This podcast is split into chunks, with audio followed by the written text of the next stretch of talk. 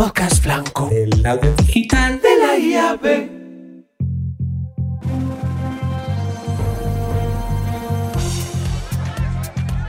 Cuando un libro blanco se transforma en un podcast blanco, aparecen ideas innovadoras, conversaciones disruptivas, brillantes ejemplos y sorprendentes propuestas.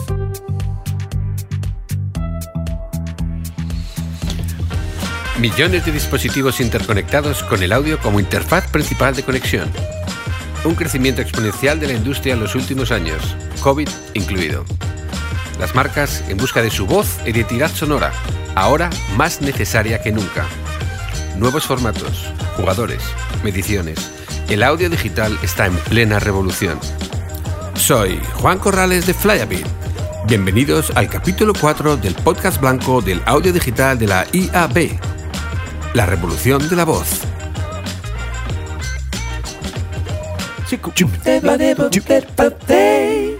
Hola a todos, eh, bienvenidos a un nuevo capítulo del podcast blanco del audio digital de la IAB. Y hoy vamos a hablar nada menos que de la revolución de la voz. Y para ello vamos a contar con dos grandes conocedores del tema, dos eh, primeros espadas, como son Fernando Cano de H-Voice y Roberto Carreras de Boikers.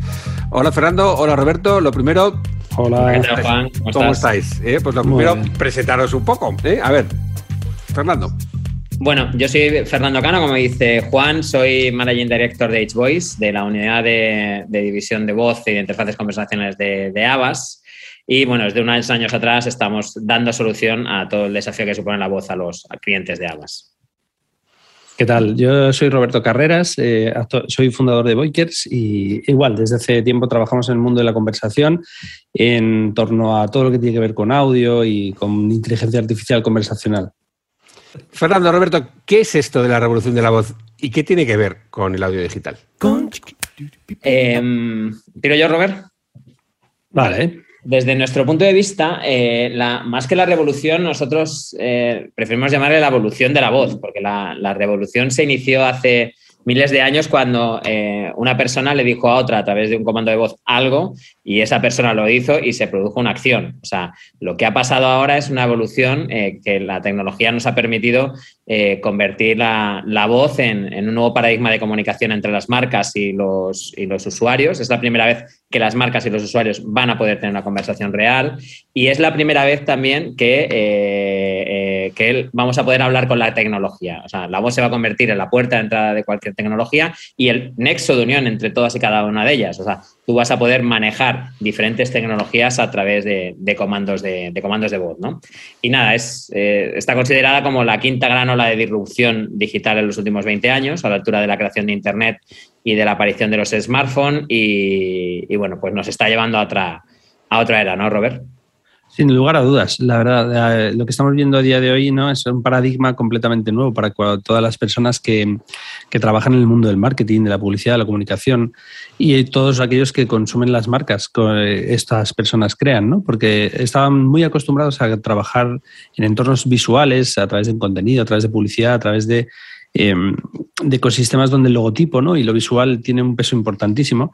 Y lo que sucede cada vez más ¿no? es que lo digital eh, está haciendo crecer exponencialmente territorios nuevos para las marcas, ¿no? como son toda la parte del audio, que es mucho más que podcast, y luego toda la parte que, como decía Fernán, eh, de la parte de tecnología de voz, inteligencia artificial conversacional, que también es mucho más que al final lo que estamos todos acostumbrados, ¿no? que solamente hablamos de voz eh, y entendemos lo que tiene que ver con Alexa o Google Assistant y hay mucho más, ¿no? Porque todas las tecnologías que interfieren para que Alexa o Google Assistant sean una realidad son tecnologías que o bien juntas o mejor aún por separado podemos aplicar en nuestro día a día, ¿no?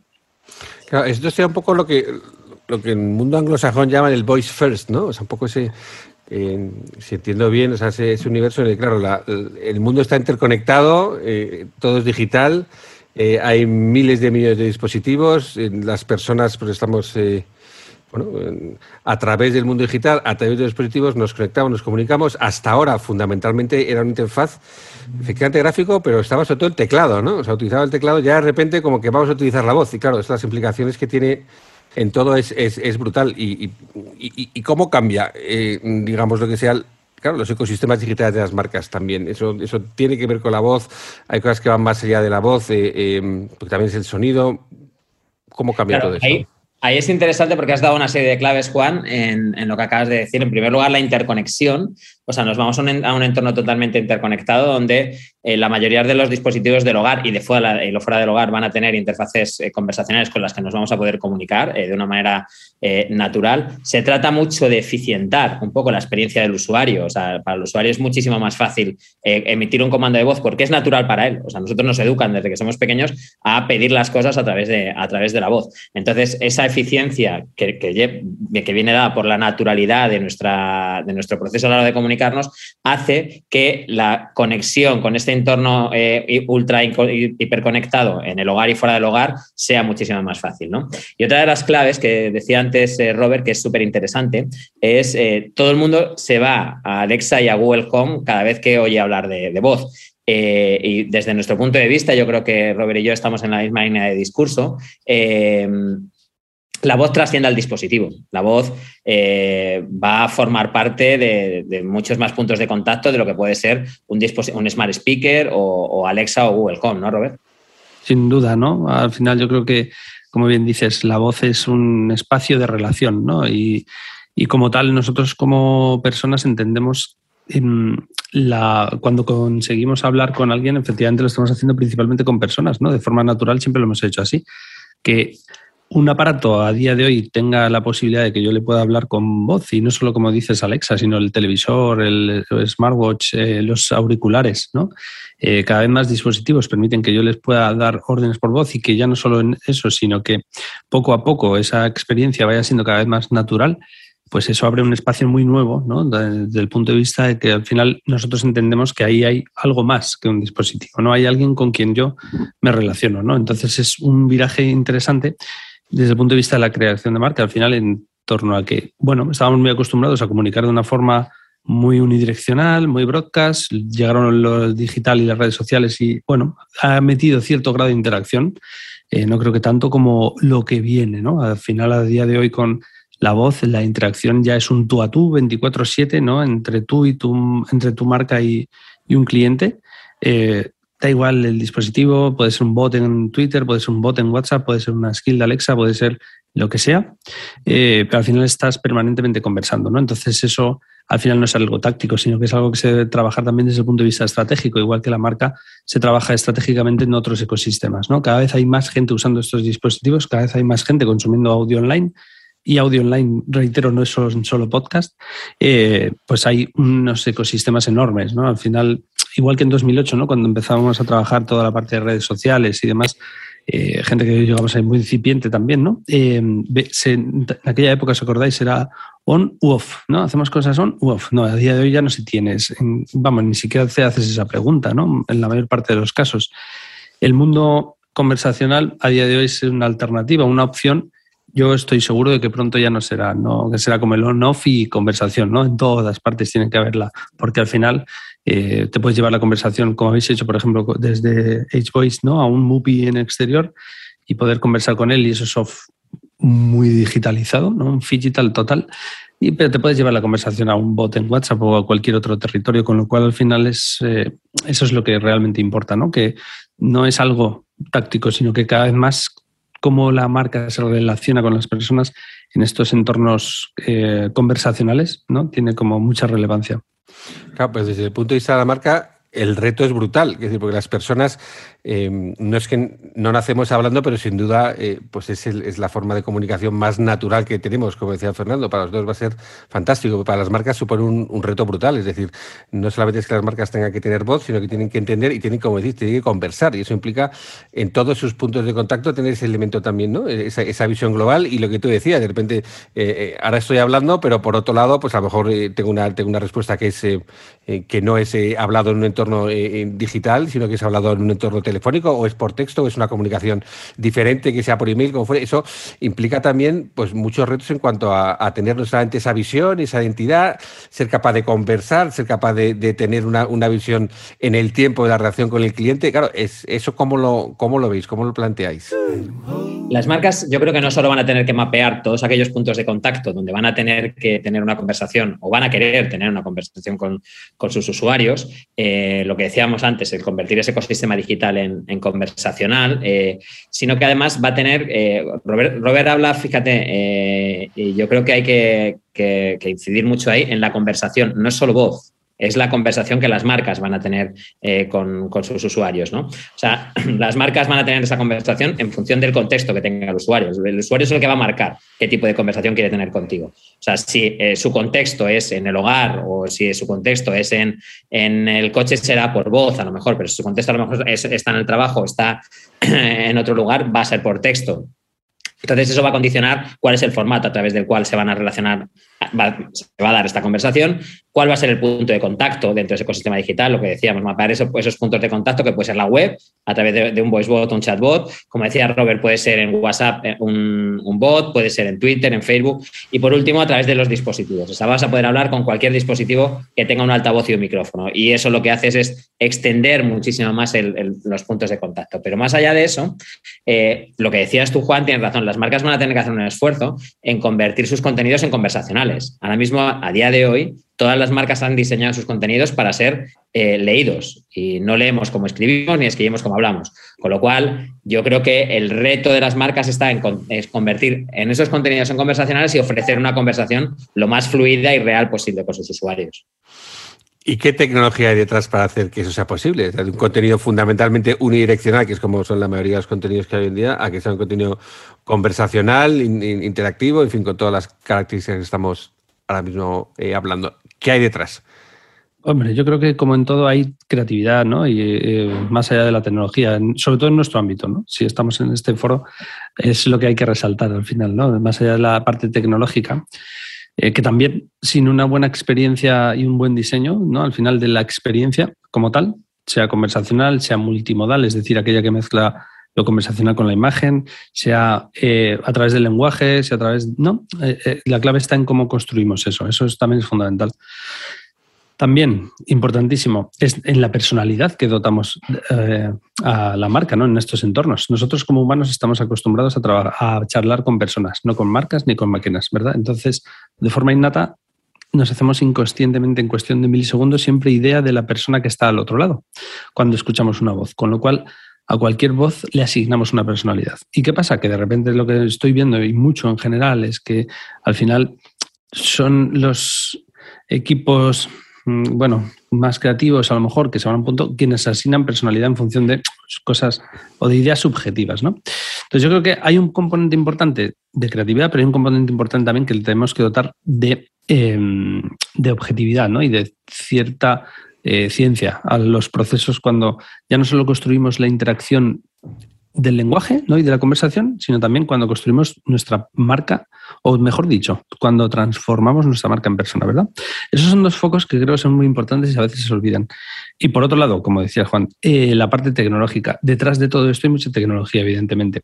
Por un lado, en el mundo del audio está que el audio cada vez es mucho más fácil consumirlo, cada vez es más accesible y cada vez se está democratizando más su creación, ¿no? Es como cualquiera se puede abrir una cuenta de Twitter y subir ahí lo que quiera y cualquiera se puede hacer una cuenta en YouTube ¿no? y, subir vídeos y demás. ¿no? Pues eh, hemos visto cómo eso ha generado toda una economía de creadores importante, o TikTok o whatever. Em, en el caso de la, del audio sucede igual, ¿no? Por primera vez, hasta ahora no era tan fácil que tu contenido llegase a muchas personas. ¿no? Eso por un lado, accesibilidad y generación de contenidos, democratización de la generación de contenidos. Eso es muy importante. Pero cada vez hay más plataformas, más plataformas especializadas. El audio ya no solo está en plataformas especializadas tipo Spotify o algunas como Clubhouse, sino que también llega a las propias redes sociales, pues como por ejemplo Twitter Spaces o cualquier otro entorno, ¿no? Eso por un lado o por el lado del audio. Si nos vamos al lado de la tecnología de, inteligencia artificial conversacional, hay muchas tecnologías que interfieren ahí. Esto es como la gran rama o el gran paraguas. Bajo ella cuelgan un montón de, de tecnologías que hacen posible al final que, por ejemplo, yo a Alexa le pueda pedir la hora y en cuestión de tiempo real me diga la hora que es, ¿no? Pues está eh, el sistema de diálogo que hay creado, el sistema de procesamiento del lenguaje natural, ¿eh? cuando las máquinas son capaces de analizar lo que nosotros hablamos, porque ellas no hablan como nosotros, no hablan en ceros y unos y tampoco entienden un sonido, sino que lo tienen que transformar a eso, ¿no? Pues tecnologías como text-to-speech, speech-to-text, tecnologías como generación del lenguaje natural, hay muchas tecnologías que al final son las que confluyen y juntas, son las que han provocado este momento perfecto, ¿no? Para que todo lo que estamos hablando en este programa, pues al final sea una realidad, ¿verdad? Pero fíjate eh, que Robert eh, hacía incidencia en esto, la tecnología está y la tecnología eh, ha evolucionado más en los últimos siete años que en los últimos 50, pero la clave está en lo que, en lo que él acaba de decir, o sea, eh, si nosotros, nosotros tenemos que conseguir como marcas eh, tener una personalidad, o sea, eh, Boykers y su equipo ha creado una toda, una metodología científica alrededor de la creación de personas y personalidades que es, es brillante y, lo han aplicado incluso a la generación de voces de marcas. Yo creo que han sido los primeros en generar las primeras voces de marcas para, marcas muy importantes de, este mercado, que no voy a decir yo porque son, son cosas de Robert, pero son los primeros que han, que han desarrollado estas, estas, estos modelos de personalidad eh, basado en la ciencia y a, su vez llevado a un proceso de sintetización que te permite clonar la voz, que es uno de los, que es uno de los pasos que cambia totalmente el paradigma de, de la creación de las voces, porque hasta el día de hoy, tú podías, este proceso de creación, esta, metodología científica que, por ejemplo, tiene Boykers, se podía hacer antes, o sea, se, podía hacer en los últimos años. El, cambio radical que, ellos han conseguido ha sido el que se pueda sintetizar, clonar esa voz y que la marca pueda disponer de esa voz en tiempo real para cambiar los contenidos que, tiene que, considere que tiene que cambiar sin necesidad de mandar constantemente al estudio al, al intérprete o al locutor que se haya decidido en ese momento. Con lo cual, lo que te permite es ya, digamos, tener esa sensación de tengo la voz, eh, la voz ya es mía y ya puedo disponer de ella en esa red de puntos de contacto que antes, previamente, hemos diseñado en esta estrategia de, comunicación conversacional y donde podemos instalar esa, esa, personalidad, o sea, no solo esa voz, sino esa personalidad, ese asistente virtual con una personalidad y una persona y un universo lingüístico determinado con una voz concreta y determinada. Y eso es lo que cierra el círculo definitivamente de lo que es las tecnologías de voz y, la generación de la, brand voice aplicada a los ecosistemas eh, digitales conversacionales. Y, esto que acaba de contar Fernando, perdona, ah, perdona Juan. No, no, no, sigue, sigue. Ah, vale. Eh, lo que acaba de abrir Fernando, ¿no? El, tema de la síntesis de voces es un, o las voces sintéticas, incluso, es un universo muy interesante, ¿no? Al final, en el caso, bueno, como en todo, en estos eh, temas de la tecnología conversacional, todo lo que tiene que ver con o tiene relación con el idioma inglés, ¿no? Eh, va muy, muy por delante, tanto en procesamiento de lenguaje natural, en generación de textos, de, partiendo de la inteligencia artificial, pero sobre todo en síntesis, ¿no? O sea, escuchas voces sintéticas generadas en inglés y la verdad es que a día de hoy prácticamente son imperceptibles, ¿no? Si además van eh, disfrazadas o disimuladas sobre música, ¿no? Van tocadas después en estudio, puedes tener la sensación de que estás escuchando perfectamente a una persona, ¿no? En el caso del español, estamos ya casi ahí, ¿no? Es decir, hay dos cosas. Una, por un lado están las voces que generan players del mercado, ¿no? Pues como los grandes conocidos tipo Google, Amazon, eh, IBM o Azure de Microsoft. Y luego otros especializados, ¿vale? Cuyas voces al final se sirven como si fuese un software que tú pagas por consulta, ¿no? Eh, esas voces utilizadas a día de hoy en entornos donde hasta ahora era muy complicado que escalar el audio, por ejemplo, un ejemplo muy concreto, un story, ¿no? No puedes hacer todas las mañanas meter a un equipo, eh, de un técnico, un estudio, un locutor para producir una voz de un story que va a durar 24 horas, ¿no? Pero sin embargo, en ese caso concreto sí le puedes meter voz con una voz sintética, con lo cual no estamos hablando de que vamos a quitar el trabajo a los locutores ni a los narradores, por supuesto que no, porque no se pueden darle la emocionalidad que le dan ellos, pero sí para determinadas cosas pueden ser muy útiles estas voces sintéticas. Y por otro lado también, bueno, y de hecho es que hay mucha calidad. Mira, mientras estaba hablando Fernando, he hecho una prueba, porque nosotros, mira, les voy a poner una voz que he creado en este momento. Bueno, un texto que he creado con una voz que ya estaba creada. Hola, soy Boykers. ¿Qué os parece mi voz creada con inteligencia artificial? Estamos en el podcast de IAB. Vamos a ello. ¿Veis? Como veis, ya la calidad es brutal, ¿no? Y puedes hacer cosas interesantísimas. De repente, por ejemplo, para una web intranet, ¿no? Corporativa, donde las noticias nadie las lee. De repente, si las puedes generar en boletín, o las puedes generar en boletín cada día en un minuto, dos minutos, y que el contenido de audio fluye como nunca, pues es fantástico, ¿no? Y luego la otra historia, ¿no? Que decía Fernando también, es que a día de hoy ya es posible, evidentemente depende para qué caso de uso, el esfuerzo debe ser mayor o menor, pero es posible que sinteticemos cualquier voz, ¿verdad? Eh, igual lo dicho, en inglés puedes sintetizar una voz con muy pocos datos, es decir, con media hora, una hora de, de, lenguaje, ¿no? de hablada, de voz de una persona, mientras que en español, para un caso de uso muy concreto, como él decía, ¿no? para nosotros hemos trabajado para sintetizar la voz de marca y como el fin era un caso de uso muy extremo, que es ponerla en un asistente virtual del contact center, el trabajo es, titánico. Es titánico porque tienes que elaborar un corpus, normalizar un montón de información de la compañía, con ese corpus generar un archivo, o sea, bueno, el corpus en sí es un archivo de 22.000 filas de Excel que vienen a ser como unas 20 horas de, de speech puro. Eso luego se graba en estudio, se sacan 22.000 archivos distintos, se entrena un modelo de inteligencia artificial para que hable como habla esa marca perfectamente, pero también como habla esa persona perfectamente. ¿no? Entonces, al final es un trabajo súper complejo, pero es un trabajo que ya está ahí, que a día de hoy es complejo, pero quién sabe si el, en enero del año que viene es muy probable que lo que a día de hoy tardas, haces en seis meses, lo hagas en dos o en tres o, en una semana, ¿no?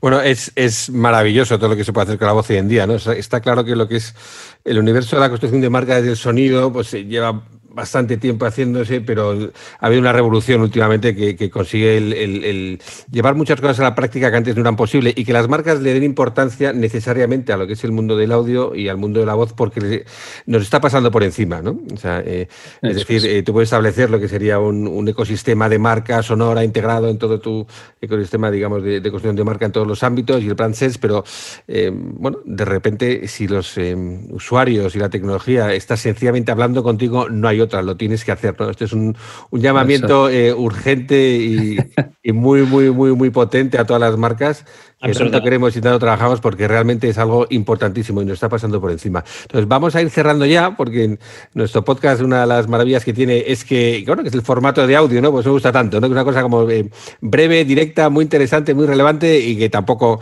ocupamos mucho espacio del tiempo de nuestros maravillosos, eh, bueno, oyentes seguro, ¿no? Algún, algún dispositivo inteligente nos estará escuchando también. Entonces, si queréis decir alguna otra cosa un poco como el cierre, pues es vuestro momento. No, lo que acabas de decir, ¿no? Eh, animar a las marcas a, adentrarse en, el entorno de las interfaces conversacionales y la voz, a buscar su propia voz de marca. Yo creo que eso es clave. Yo creo que tiene que formar parte, como, como decíais antes, de su manual de identidad. O sea, igual que tienen sus manuales de identidad eh, de imagen, de colores corporativos y demás, tienen que tener su manual de identidad de voz. Eh, marcas como Coca-Cola tendrán una voz concreta y se distinguirá perfectamente solo al oído de, una marca, de marcas como Pepsi o como el Banco de Santander. Y las marcas, eh, igual que en Estados Unidos ya están en esos procesos, en España tenemos que iniciar procesos ya para, eh, para que las marcas vayan buscando su, su propia brand voice ¿no? y vayan sobre todo también estableciendo ese mapa de puntos donde tienen la oportunidad de por fin tener una conversación bidireccional con sus, con sus eh, usuarios y consumidores. Yo sobre todo también no insistir en que mm, como siempre que surge algo nuevo al final también, ¿no? Es como que ya como pasa muchas veces ahora con el metaverso, ¿no? Todo te lees dos papers y, ya es como que controlas ¿no? el asunto. Eh, eso lo estamos viendo, Fernando y yo, de que llevamos en el, bueno, y tú, Juan, igual, ¿no? en el territorio audio, conversación, pues desde hace ya mucho tiempo. ¿no? Eh, al final, cualquiera desde cualquier lugar cree que puede hacer estas cosas, ¿no? Y al final ese es el problema que, surge, yo creo, muchas veces, ¿no? Que, acabamos haciendo algo que genera más frustración que, que, beneficio, ¿no?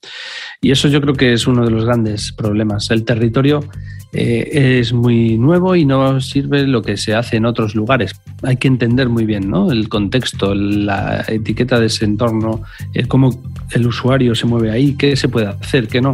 no entonces yo creo que eso es, fundamental, como dice Fernando. Al final todo el mundo va a tener su efectivamente, pero o lo hacemos de forma bien, ¿no? Estratégica, de forma objetiva, de forma bien trabajada, bien construida, entendiendo muy bien todo el ecosistema y dedicando tiempo a ello, o al final acabamos haciendo cosas que, bueno, generan lo que he dicho, ¿no? Más eh, frustración que, que beneficio, ¿no?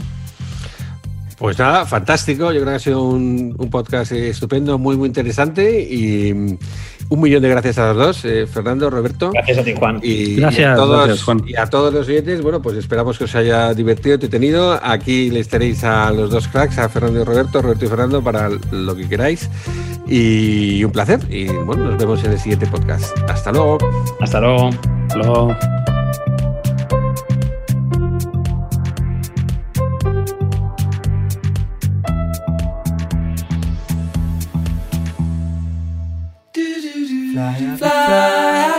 Fly, fly,